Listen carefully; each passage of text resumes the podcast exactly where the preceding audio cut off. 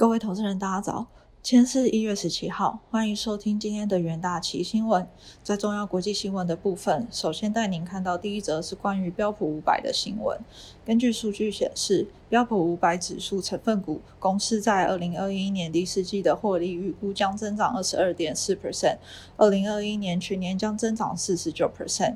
不过，在二零二二年，企业获利恐怕不会延续这样的涨势。估计标普五百指数成分股公司在二零二二年第一季获利将增长七点六 percent，在第二季增长五点二 percent，第三季增长七点四 percent，第四季增长十四点三 percent。报道指出，对美股企业获利造成影响主要有三个关键因素，包含消费者需求、利润率和 Fed 政策。在二零二二年，消费者需求有望维持强劲。尽管近期在欧米孔变种病毒蔓延下，消费支出有所放缓，但经济复苏预期不会因此而受到破坏。主要的不确定性因素在于，美国当局收回刺激政策，是否将导致消费者支出在下半年回落。企业利润率方面，在员工薪资增长以及通膨压力下，企业获利可能难以维持。美国银行表示，劳动力成本大约占美国企业总成本的四十 percent，预计薪资成长的压力将持续存在。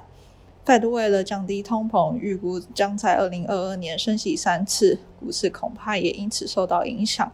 小毛表示，继续看好对经济敏感的价值类股，这些企业现在相对净值或市场价值比较低，将重新燃起类股轮动的希望。花旗则是看好网络安全及支付等产业的优质公司，预计这些产业的盈利增长将持续下去。第二则新闻来看到 Fed 今天副主席的消息，美国总统拜登将提名前财政部副部长拉斯金出任 Fed 金融监管副主席，执掌美国政府对该国银行体系最有影响力的机构。拜登还提名密西。跟州立大学经济学教授库克，以及北卡罗纳州戴维森学院教授杰夫弗森。担任联准会理事，两人的人事案若通过，将让 Fed 出现史上第一位女性非裔理事和史上第四位男性非裔理事。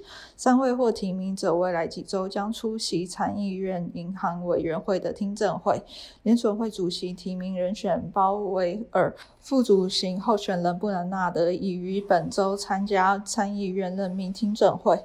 若拉斯金提名人选案最终能通过，拜登对。民主党的承诺有望实现，让联准会有机会加强银行法规，恢复前联准会主席佛克尔过去限制银行交易空间的规定。第三则新闻来看到南韩的消息，南韩央行宣布升息一码，基准利率拉回疫情爆发前的水准，是上回十一月会议后连续第二度升息，届时对抗物价持续上涨，并且经济复苏阶段持续从宽松政策中退场。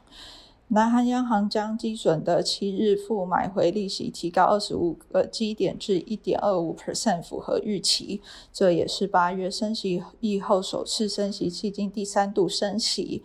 南韩基准利率如今回到二零二二年三月之前的水准。当时为了对抗突如其来的 COVID-19，曾一口气挑战下满至零点五 percent 历史低点。南韩央行最近积极推动货币政策正常化，经济指标显示出口强劲，而且由于全球供应链中断和国内消费反弹，通膨正快速升温。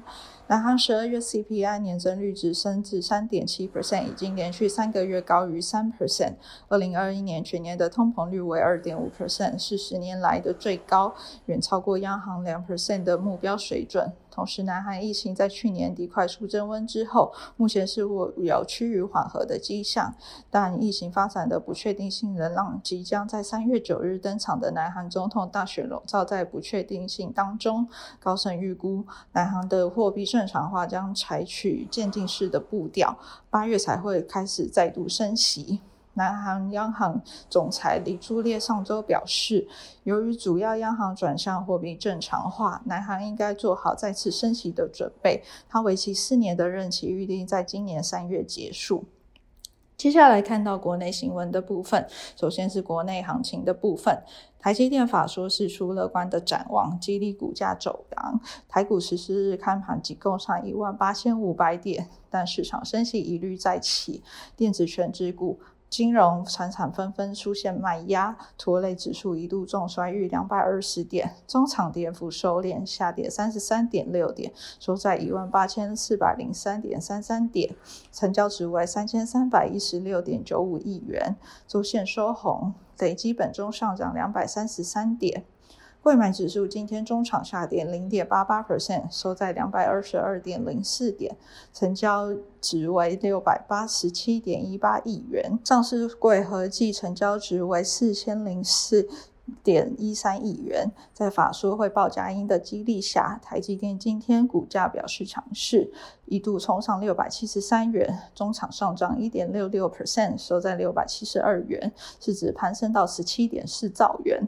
反观大立光，由于法说会透露今年展望保守看待，股价应声打入跌停，收在两千一百四十元。联发科重衰逾三 percent。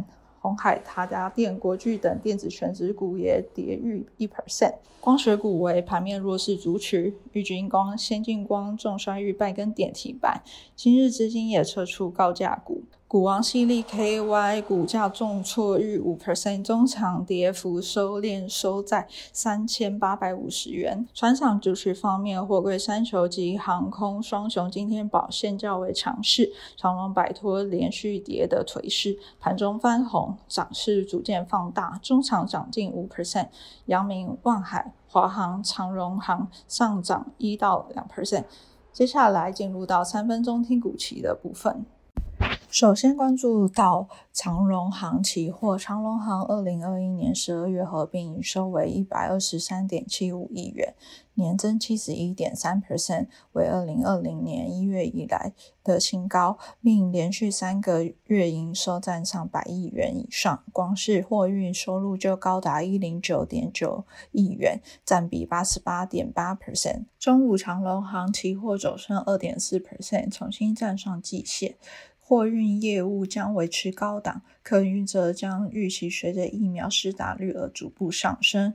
各国陆续放宽管制，客运复苏有助获利和起价的表现。其次，关注到资源期货，全球晶片需求短缺与。估至二零二二年将供不应求，IC 设计服务厂智源营收将持续受惠。智源二零二一年十二月合并营收为九点三四亿元，创下单月营收历史新高。二零二一年合并营收八十点八五亿元，亦改写历史新高。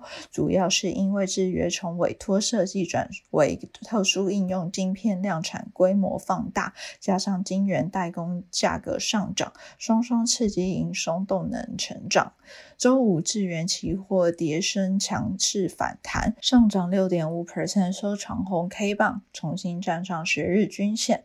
认为二零二二年智源在手 ASIC 量产晶片订单将成长，看好年度营收将续创高峰。再来关注到元泰期货，二零二二年看好彩色电子标签应用，主因节能环保意识抬头，连锁商店陆续开始采用，全球电子纸。